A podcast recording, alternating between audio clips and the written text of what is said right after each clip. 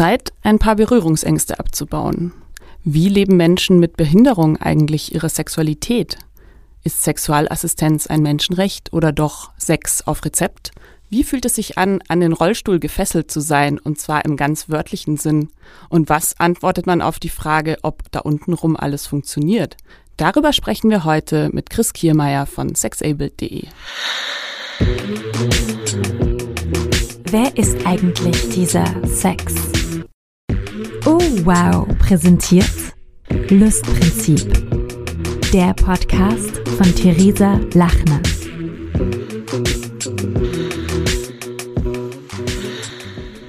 Vorab ein Hinweis zu dieser Folge. Wir haben die Corona-bedingt schon im letzten September vorproduziert. Damals hat Chris sich noch als non-binary identifiziert, also keiner Geschlechtsidentität wie männlich oder weiblich zugehörig.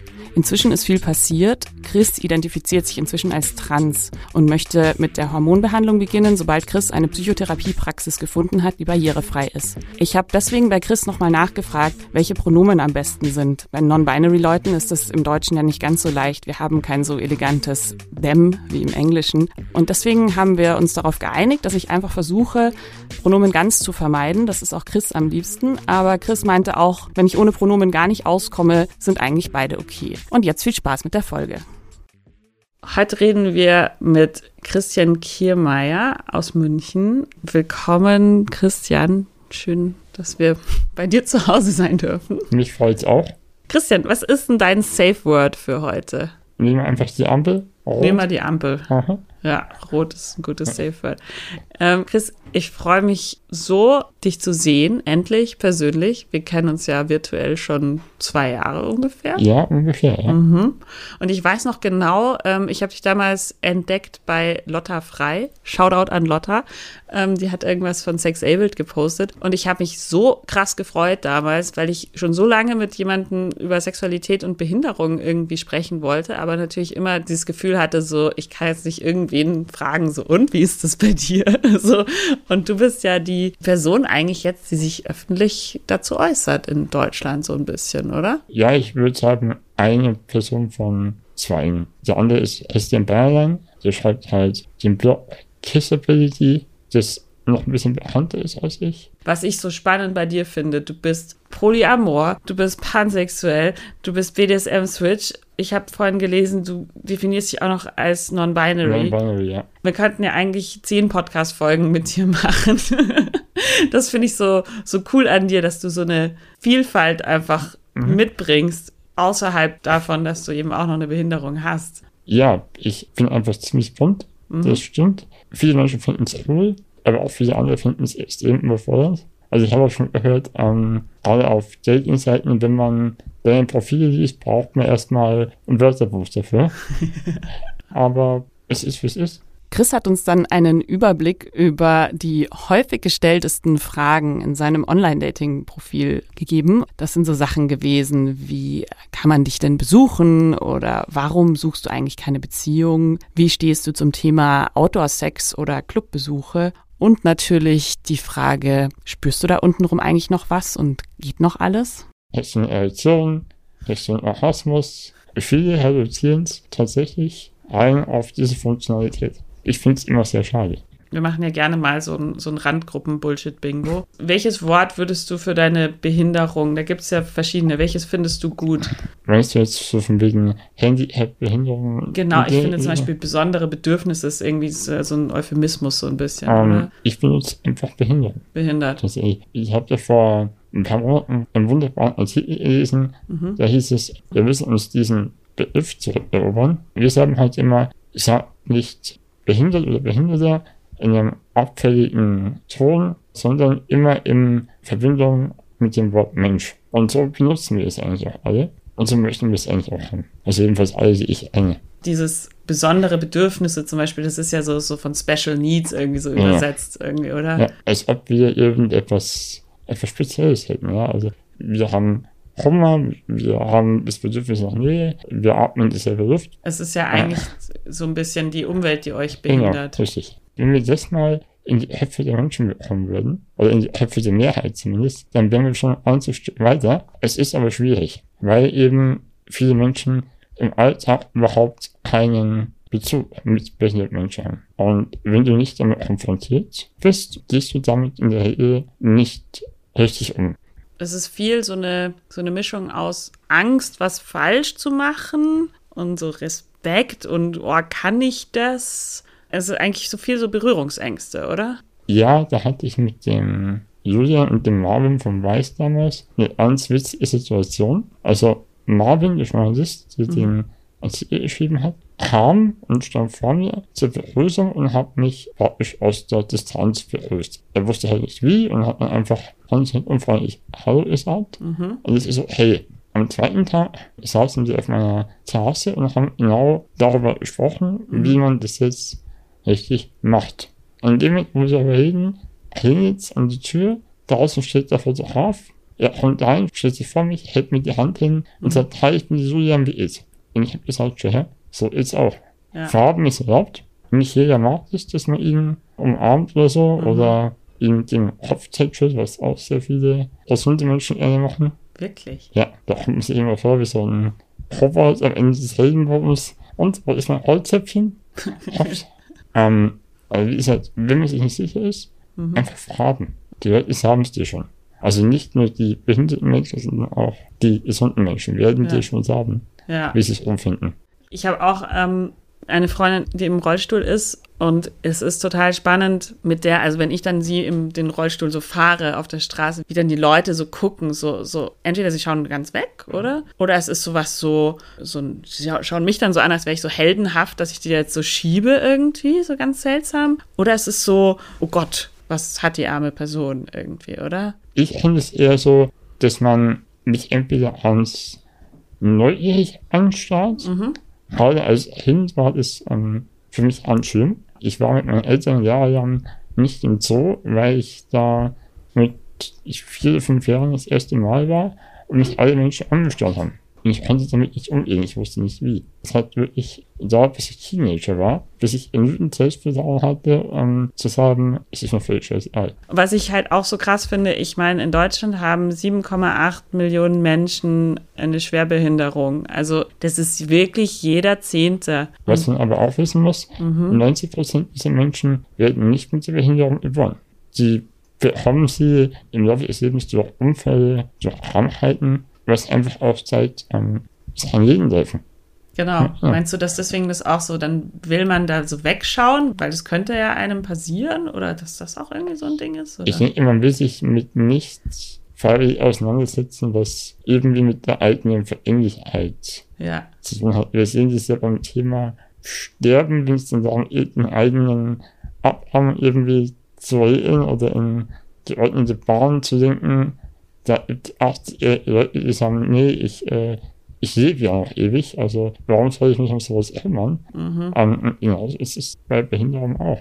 Die meisten Gesunden wollen sich nicht mit dem Thema auseinandersetzen, interessieren sich dann auch nicht dafür, auch politisch nicht. Und wenn sie dann irgendwann in diese Situation kommen sollten, dann stehen sie da und wundern sich, was hier eigentlich alles so schief läuft und komisch läuft. Genau. Zum Thema Sterblichkeit, ich habe mal deine Krankheit gegoogelt, die du hast, spinale Muskelatrophie Typ 2, mhm. korrekt. Ähm, es steht auf Wikipedia dazu, einige Menschen überleben das 20. Lebensjahr. Wie fühlt sich das an? Du bist jetzt 30, richtig? Ähm, ja, also als ich ähm, diese Diagnose bekommen habe, war ich ja noch ein Kleinkind und die Ärzte haben meinen Eltern gesagt, mit 21 ist Ende. Das haben mir meine Eltern nie gesagt. Mhm. Ich wusste es praktisch erst, da war ich dann schon 25, 26. Ich denke, man kann es nicht wissen. Und deswegen sollte man sich vielleicht so Formulierungen in dem Fall auch sparen. Vor allem Dingen, Medizin macht brutale Fortschritte. SMA kann man jetzt behandeln. Mhm. Wir haben jetzt Medikamente dafür. Was ich auch witzig fand, der Kollege von mir, mit dem ich Murse.de betreibe, mhm. der hat dieselbe Krankheit wie ich, der ist 60. Das ist, glaube ich, schon ein kleines Wunder tatsächlich. Was macht das so mit einem, so dieses, hast du, hast du so ein, ich, ich glaube, ich würde mich so fühlen, so, da, da, ich, ich habe dem Tod ein Schnippchen geschlagen. Hast du so, so Gedanken auch? Ähm, nicht wirklich. Also mit mhm. AIDS in den letzten Jahren geht's mir ausgesprochen gut und das genieße ich einfach. Ja, dann lass doch ein bisschen mehr über Sex quatschen, Mhm. oder? Wir sind ja immer noch ein Sex-Podcast hier. Ich finde deine BDSM-Neigung total interessant. Du bist ein Switch, Ich bin richtig? Switch, genau. Die Begriffe Top, oben und Bottom, unten, bezeichnen in ihrer Bedeutung als BDSM-Rollen die beiden möglichen Rollen, die eine Person für eine begrenzte Zeitdauer von der Dauer einer einzelnen Spielszene bis hin zu einer gesamten Beziehung einnehmen kann. Der Top nimmt hierbei die dominante, meist aktivere Rolle ein, während der Bottom die unterwürfige, oftmals passivere Rolle darstellt. Sowohl Bottom als auch Top können männlich oder weiblich sein. Der Begriff sagt nur etwas über die gewählte Rolle aus. Menschen, die derartige Spiele praktizieren, aber nicht auf eine der beiden Rollen fixiert sind, werden Switch genannt. Bei mir ist es so, ich mache das vom Partner vom Partner unterschiedlich. Also ich bin immer fest in einer Rolle, aber bei jedem Menschen anders. Und bist dann auch immer mit demselben Menschen in derselben Rolle? Ja, ja.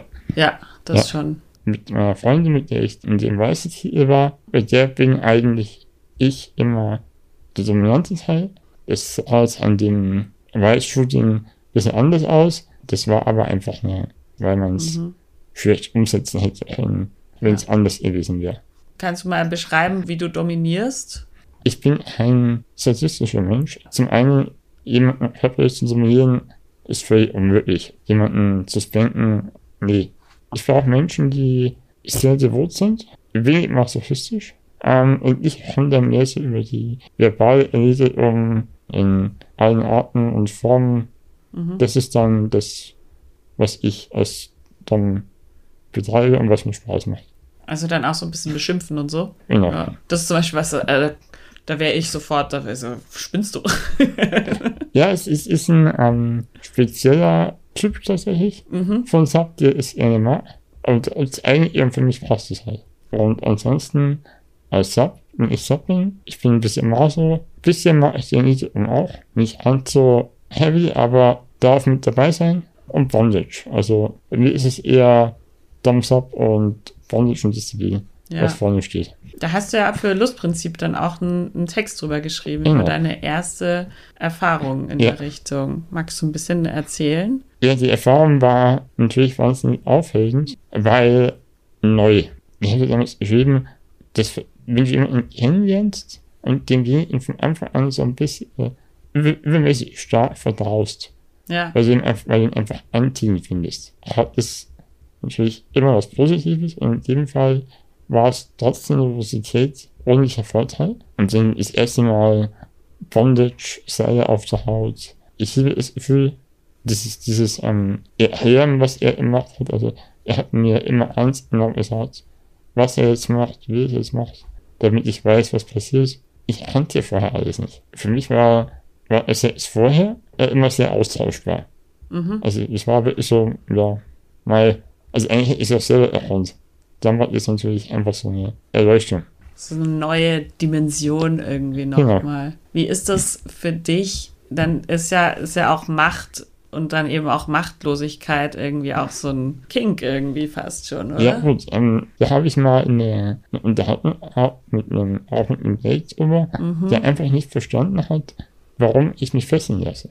Weil ich komme eh nicht weg.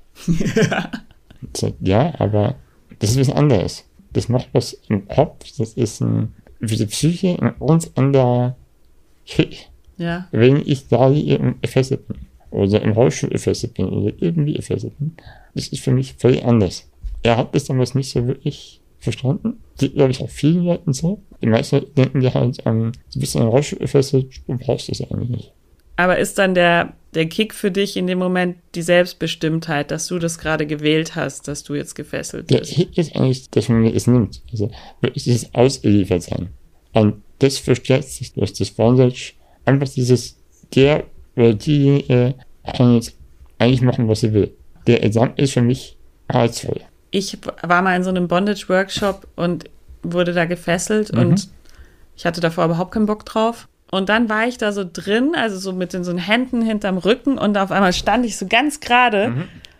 Und ich war dann auf einmal so, also wirklich so ein körperliches Gefühl, dass ich so total stolz war. Das fand ich total spannend. Da habe ich zum ersten Mal verstanden, dass in diesem, in diesem sich unterwerfen, Subsein so eine krasse Macht drin steckt. Ja. Also, dass du dich selber in dem Moment mächtig fühlst, dass du dich unterwirfst. Das ist halt eine freie Entscheidung, was auch viel, meine Freunde haben damit eigentlich überhaupt nichts am Hut.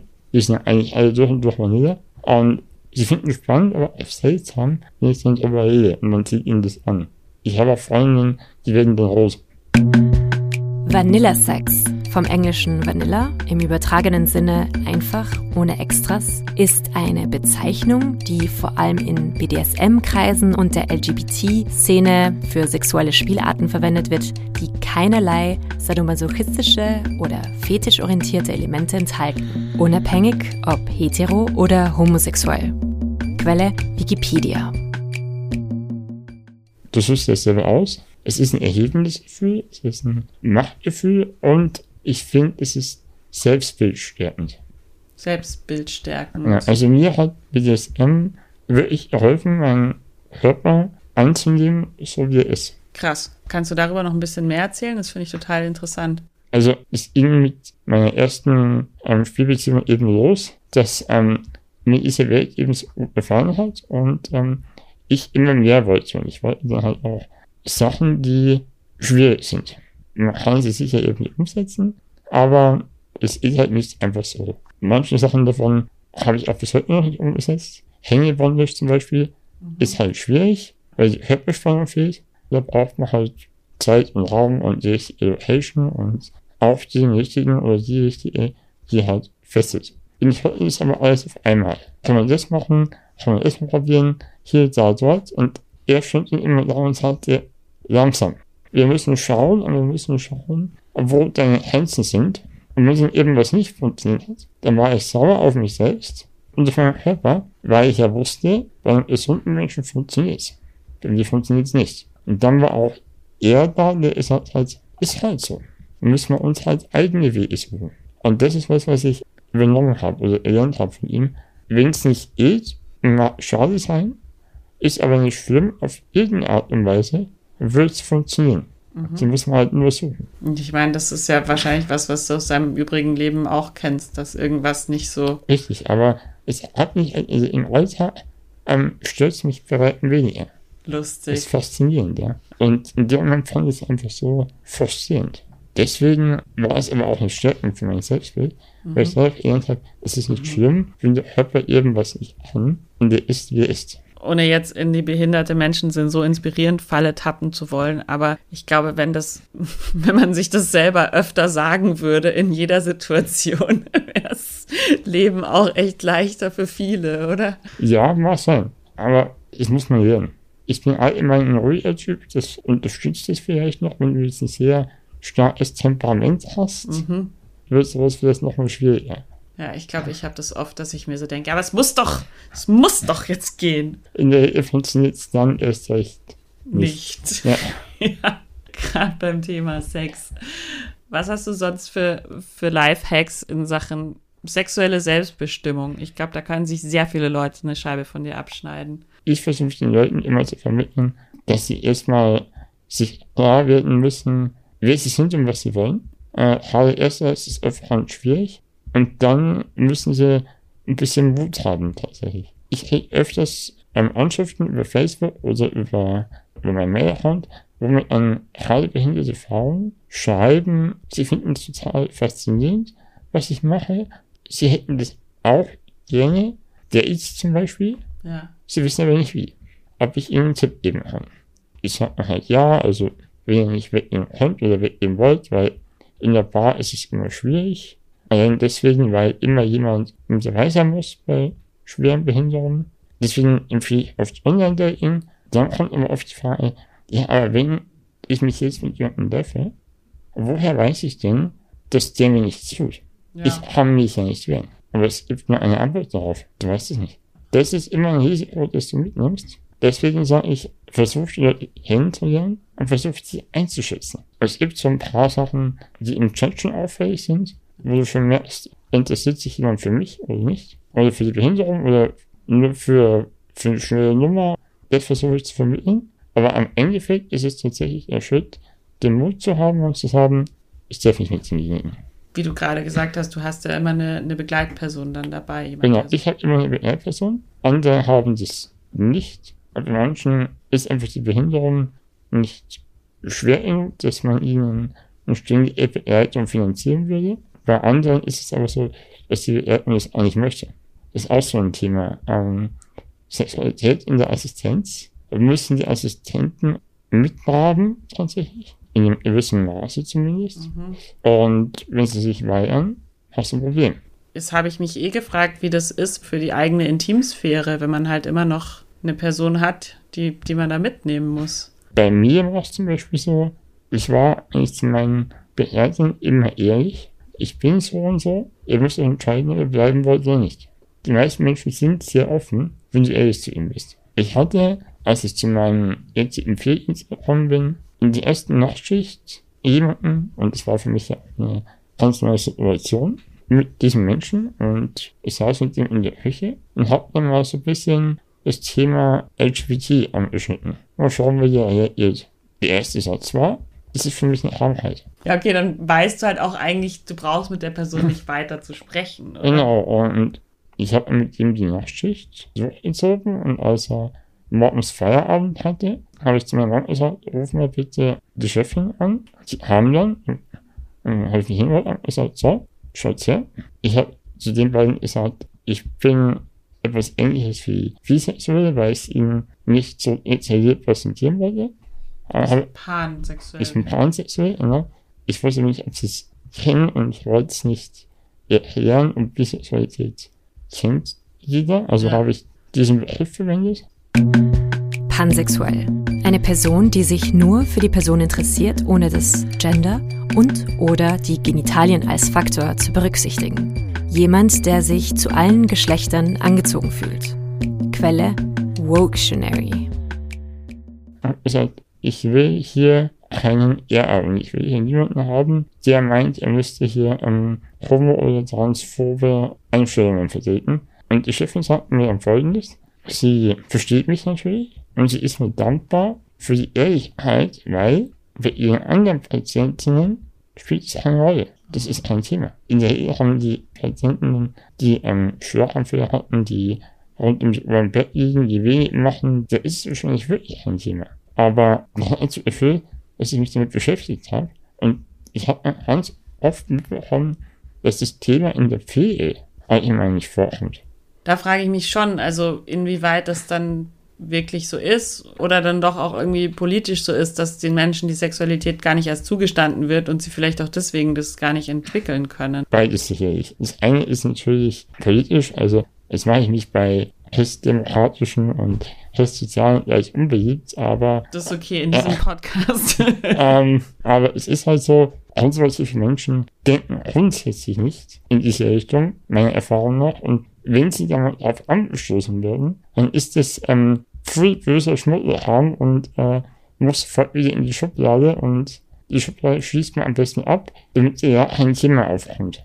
In der Pflege, in Heimen, speziellen Heimen, kommt es überhaupt nicht vor. Also auch wenn die Menschen es gerne hätten, haben sie niemanden, an den sie sich wenden können. Sie müssen von selber irgendwie einen Weg finden, das umzusetzen. Und dann gibt es sowas wie Sexualassistenz, was dann nicht bezahlt wird. Und dann gibt, ist das nicht auch so ein Politikum, dass es äh, Sexualassistenz auf, auf Rezept geben sollte und dann streiten wieder alle drum? Ja, also, ich, also die letzte große Initiative gab es ja 2013, glaube ich. Dann hieß es von den Konservativen, jetzt machen wir hier Sex auf Rezept. Allein der Satz zeigt schon, kein Mensch hat auch noch irgendwie zugehört. Aber dann war das Thema durch. Wenn du diesen Satz in die Öffentlichkeit presst, ohne irgendeinen Kontext, dann steht die Mehrheit natürlich da und sagt, ja, wo kann man denn dahin? In Heimen zum Beispiel weiß ich, ich kenne ja um, einige Sexualassistenzen und Sexualbeerdigungen, ähm, dass der Umgang in Heimen auf ein Spiel ist. Also mhm. viele Heime wollen sie gar nicht da haben. Da wird man einfach so eine Art Hausverbot verhängt. Dann kommen die halt nicht zu den Bewohnerinnen. Pech. Und ansonsten heißt es oft, ja, könnt dafür machen, aber ihr müsst euch selber um alles kümmern. Wir wollen damit nichts zu tun haben. Chris hat mir dann von einem heterosexuell monogamen Pärchen erzählt, das in einer Behinderteneinrichtung lebt und ähm, bei vielen Dingen Assistenz benötigt. Und die wollten miteinander schlafen. Und es ging eigentlich nur darum, dass ihnen jemand dabei hilft, ähm, wirklich den Penis in die Vagina einzuführen. Und da hat sich das Personal dann eben dagegen geweigert und gesagt, dafür müssen sie dann eben eine gesonderte Sexualassistenz buchen. Also solange ihr nebeneinander im Rollstuhl seid und Knutsch und Händchen halt, ist es niedlich und schön und toll. Und alles, was darüber hinausgeht, ist aber voll und bitte nicht und danke. Ich meine, es wird behinderten Menschen schon auch einfach oft gesellschaftlich abgesprochen, dass sie auch einfach mal geil ficken wollen, oder? Ja, genau. Wenn du das so erleben würdest, hättest du entweder jemanden an der Backe, der einfach so schnell sucht, mhm. auf Deutsch, mhm. oder ähm, die Leute würden dich anschauen, als hättest du ein Dachschaden. Ich kenne es nur aus meiner, aus meiner Sexualberaterinnen-Ausbildung, wurde mir berichtet aus ähm, so betreuten Wohnen, wo Menschen mit einer geistigen Behinderung sind, mhm. dass sie denen dann wirklich Tabletten geben, die den Sexualtrieb vermindern. Ja. Und das wird ihnen dann nicht mal gesagt so richtig. Das ist einfach nur nee, so. sie verstehen sie eh nicht, von daher passt es schon. Genau, ähm, ja. genau. Ja, ich vor. Sicherlich nicht so selten, wie man hoffen möchte. Ich hatte einen geistig behinderten Cousin, mittlerweile ist er leider verstorben, der hatte das Glück, dass mein Onkel und meine Tante ihn da sehr frei gelassen haben. Der hatte halt auch einen, ich nenne es jetzt mal einen Fetisch, der ähm, mochte Stofftiere und da gab es halt natürlich auch Situationen, dass du ihn einfach auf dem Teddybären findest. Ähm, ist halt so. Und ich meine, das ist ja, ja. wirklich ein, ein, Fetisch, der keinem weh tut. Ja. Nee, er, er tat niemandem weh. Und ja, warum nicht? Auch wenn es jetzt ähm, kein ähm, Stofftierfetisch ist, sondern die Leute einfach ähm, ihre Sexualität mit anderen Menschen ausleben möchten. Es gibt ja Möglichkeiten. Warum diese Möglichkeiten nicht nutzen? Ich glaube, bei einer geistigen Behinderung greift dann irgendwie schon auch so diese Konsensmoral, die es ja gibt bei uns, dass man ja beide safe, sane, whatever ja, ja. Es, ja, aber Meiner noch kannst du auch bei geistig Behinderten deutlich erkennen, ob sie etwas mögen, ob sie jemanden mögen oder nicht. Und das ist völlig wurscht, wie diese Behinderung ausfällt. In meiner persönlichen Erfahrung. Einfach die Leute nicht grundsätzlich wie kleine Kinder oder irgendwelche Eier behandeln. Das ja nichts zerbrechen kann und das hilft niemandem. Und das ist ja auch so ein bisschen Inklusion am Ende des Tages. Genau. Also für alle ja. Dass man die auf Augenhöhe trifft und nicht so, oh, du bist so entweder so inspirierend oder so, oh, so arm. Richtig. Am Ende kommt wieder jemand und tätschelt das Köpfchen. Horror. Ja. Ja. Man sollte nicht den Kopf tätscheln. Genau, nicht den Kopf tätscheln. Nicht den Kopf tätscheln, außer die Person will das. Genau. Wenn sie einen Kopftätschel-Fetisch hat, zum Beispiel. Gibt's bestimmt auch. Es gibt alles. Es gibt keinen Fetisch, es nicht gibt, meine Erfahrung. Ja. Würdest du sagen, deine Sexualität ist selbstbestimmter als die der meisten Leute? Ich würde auf alle Fälle sagen, ich habe ein sehr gutes Verhältnis zu meiner Sexualität. Wenn ich einfach mal behaupten würde, dass viele Menschen, wurscht ob behindert oder nicht, das nicht haben. Ich glaube, da hast du recht. Ja. Du hast gesagt, BDSM war das für dich, was dir da geholfen hat. Das heißt, sollten alle Menschen sich mit BDSM befassen, um da besser zu werden? Nee, ich glaube nicht, dass mein Rezept jetzt was, also meine Geschichte in allgemein das Rezept ist. Mhm. Jeder Mensch muss seinen eigenen Weg finden und sich damit auseinandersetzen. Und es kann lange dauern, aber es ist es wert. Voll. Ich finde, ein schöneres Schlusswort kann es eigentlich überhaupt nicht geben. Gibt es noch von dir famous last words an die Lustprinzip-HörerInnenschaft? Nee, eigentlich nicht, außer dass man vielleicht sagen sollte, bleibt positiv, steht zu eurem Körper, setzt euch ganz offen mit eurer Sexualität auseinander. Aber das macht ihr eh schon, wenn ihr hier zuhört. Jawohl. danke, danke, danke, Chris. Es hat sehr großen Spaß gemacht mit dir. Mir hat auch Spaß gemacht. Ich bin gespannt, wie euch die heutige Folge gefallen hat.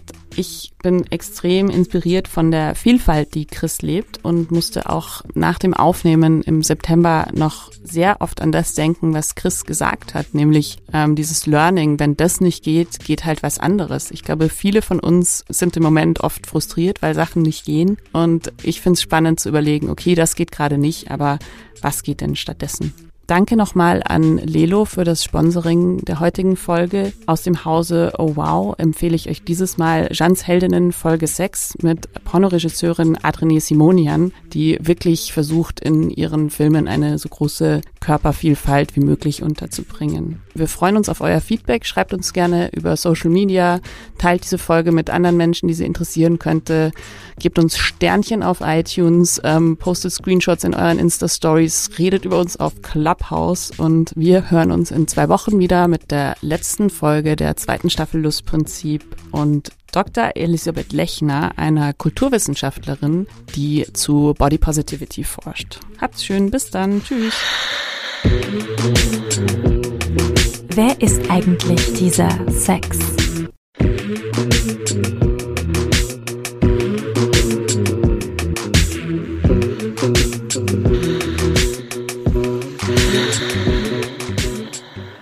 Dieser Podcast wurde präsentiert von Oh, wow.